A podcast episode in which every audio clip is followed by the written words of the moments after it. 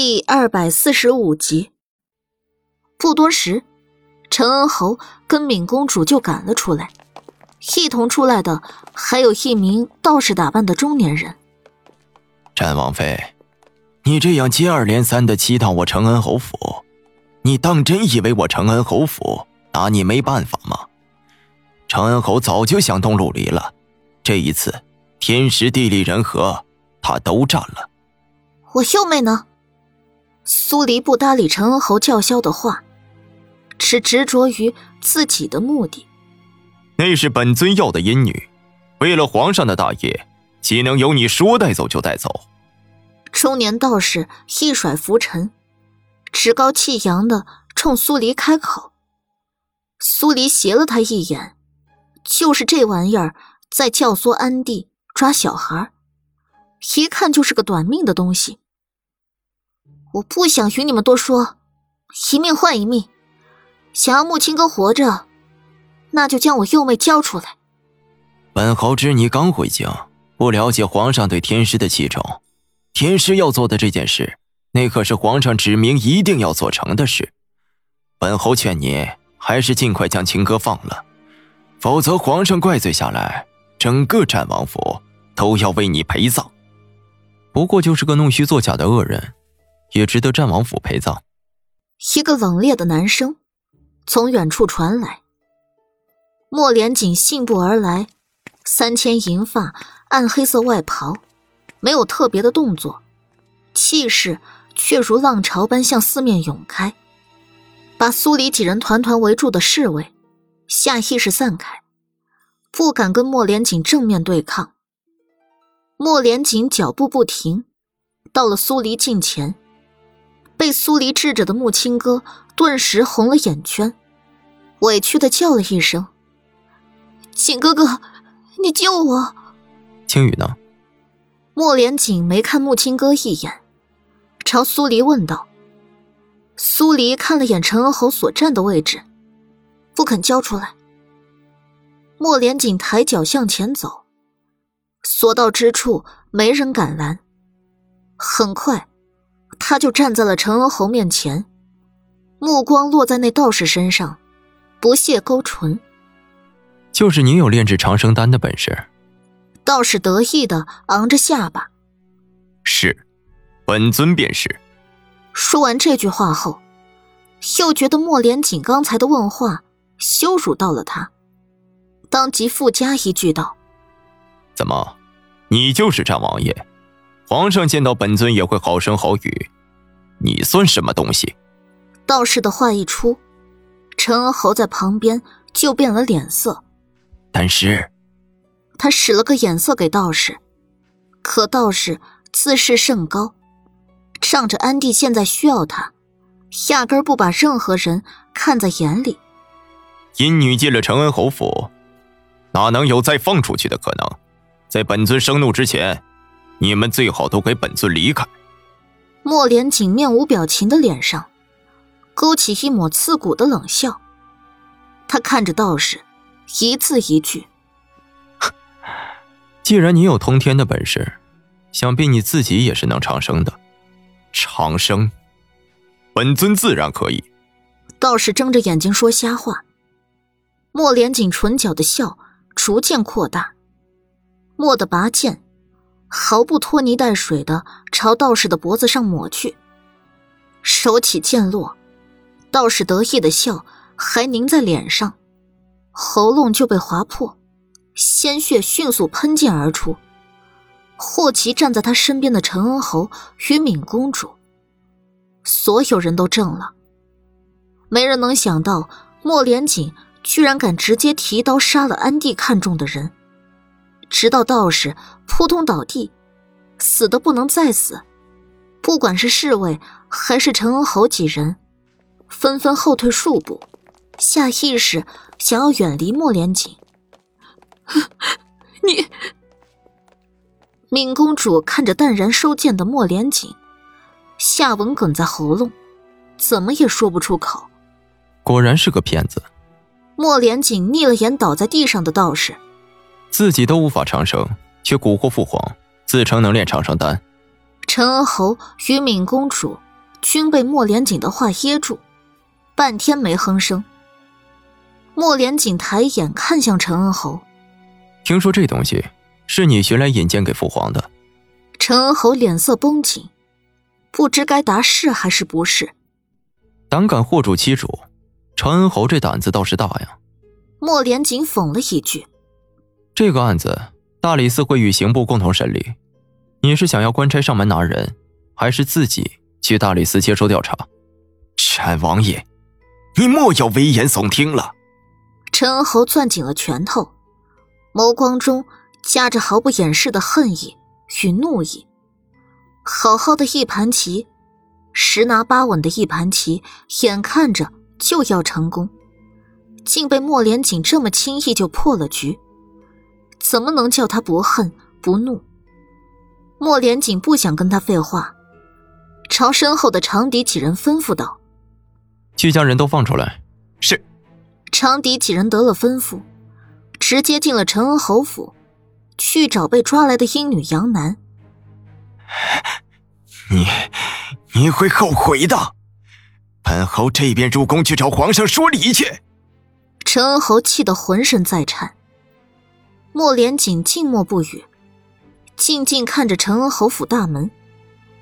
陈恩侯还真就一甩袖袍，招呼管家备马车进宫。敏公主担心自己女儿，没有跟着他去。没一会儿，长笛几人就领着一群哭得上气不接下气的孩童走出来。青羽被长笛抱在手里，脸色发白，眼神毫无聚焦，像是被吓得不轻，精神萎靡。见到青羽这副样子，苏黎心底的怒火瞬间烧了起来。木青哥能感觉到抵在自己喉咙上的刀子在用力，他生怕那刀尖会把喉咙戳穿，连忙软着嗓音哀求道：“秦哥哥，苏黎要杀我，你你快叫他住手啊！秦哥哥。”敏公主闻言，心疼自己女儿，立刻走近莫连锦几步：“老五，姑母从未求你什么。”这件事儿，且先不说谁对谁错，谁是谁非，陈恩侯府也不过是按照皇上的皇令在办事，才会拿了战王妃的妹妹来。还请你看在往事的情分上，让战王妃放了亲哥。莫连锦薄唇轻启，他想杀人，本王便为他抵刀，挡他做事这一说，在本王这没有。所以求情什么的没用。也不存在。苏黎听了莫连锦这么宠的一句话，眉头一挑，笑意在唇角洋溢。木青哥早就知道莫连锦喜欢苏黎，可以为了他做任何事儿。可真的听到了这话，他的心还是会刺痛，会怨恨。为什么得到莫连锦喜欢的人是苏黎，而不是他木青哥？他还在怨天怨人，苏黎却已经让长生把剪子送了出来。这剪子是尸检的时候用来给死者剪头发的。木青哥这次成功的惹火了他，他不能杀人，也不能打人，那他就把他最重要的东西剪了，让他时刻谨记，惹谁都好，就是别来惹他。咔嚓。一剪子下去，长发立刻被风吹走。木青哥只觉得脑袋突然一轻，恰好看到被风吹到面前的长发。他怔了几秒，而后啊的一声大叫了起来。苏黎轻巧的把解剖刀避开几分，才没有因为他的动作而刺穿他的喉咙。但另一只手上的剪子动作不减。咔嚓咔嚓几下，成功送给木青哥一个鸡窝头之后，这才满意的松开他，收了解剖刀。我的头发，我的头发！木青哥疯了般的蹲下身去剪头发，可把头发剪回来了，又能怎么样？再也种不回去了。青哥，敏公主扑过来，抱住情绪失控的木青哥，你冷静一点儿。母亲，我要怎么样才能冷静？我的头发没有了，没了。木青哥看着手上的头发，泪眼模糊的去看苏黎。你，与其怪我剪了你头发，不如想想我为什么要剪你头发。苏黎对他的哭声没有一丝的同情，当然也没有痛快。希望你记住这个教训，不要总做一些挑战我承受能力的事。否则，下一次我剪掉的就不只是你的头发了。战王妃，都说做事会留一线，你做事如此狠辣，你就不怕报应吗？敏公主用力抱住自己的女儿，对苏黎的恨意丝毫不输给木青哥。苏黎不禁好笑，哼，我做事狠辣。反问完。他指向长笛怀里抱着的青羽，别的孩童都还好，为何独独我幼妹受惊成这样？木青哥做的狠辣在先，就不要怪别人对他也狠辣。敏公主自觉理亏，不再像刚才那样灼灼的盯着苏黎。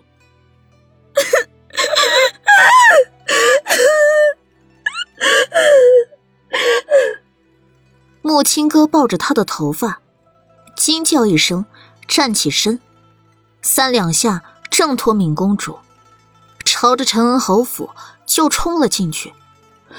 青哥，敏公主哪还顾得上管眼前这个烂摊子，连忙追向自己女儿。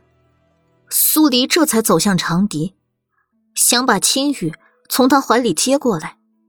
苏年宇抢先一步，抱住青羽。对他道：“四妹怀着胎都有不便，我来抱青羽。”苏黎点点头，没拒绝，伸手抓住青羽冰凉的手，眼角一酸，揉着嗓音道：“青羽，别怕，对不起，是四姐姐来晚了。”青羽听到熟悉的声音，毫无聚焦的眼睛这才看向苏黎。当看清自己心心念念的四姐姐就在面前后，他再也忍不住，哇的一声哭了出来。四姐姐，我好怕。苏黎被他这一哭，牵动的心脏一阵紧缩，眼里起了一层水雾，更加自责自己没照顾好她。是四姐姐不好，回来晚了。四姐姐，青羽只会叫一声“四姐姐”，虽然情绪发泄了出来，但眼底总会时不时就露出一种惬意，显然是还没从惊吓中缓过来。苏黎抬手在他头上摸了摸，“四姐姐带你回医馆去，你大娃哥哥正在为你准备好吃的。”啊。我想回去了，我不要在这里，这里好可怕。青羽对陈恩侯府十分抵抗，一听到要回医馆，顿时巴巴的对上苏年宇的眼睛。长兄，我们快走吧，我不想在这里。好，长兄抱你回去。苏黎冲苏年宇点点头，让他先抱青羽回去。他走到莫连锦所在的方向，那些从陈恩侯府出来的孩童，都不安的站在那儿，不知道要去哪儿。你打算怎么安置这些孩子？苏黎皱了下眉。这些孩子有从都城抓来的，也有从其他县府抓来的，要不要先将他们安置在一起，再发放个榜文出去，让他们的父母？自己来领人。莫连锦点点头，转身吩咐长笛按照苏黎说的去办。苏黎看了眼地上的道士尸体，你斩杀了这人，安迪那边有把握吗？嗯，别担心，我知道该如何做。莫连锦抬手，在他眼角擦了擦。剩下的事由我来做，你去医馆照看晴雨。好。苏黎点点头。晚些时候，我再带青雨回王府。嗯。苏黎离开前，抱了抱莫连锦。如果有什么需要我帮忙的，一定不要瞒着我。放心吧。莫连锦放低声音，在他额上亲了一下，才放他离开。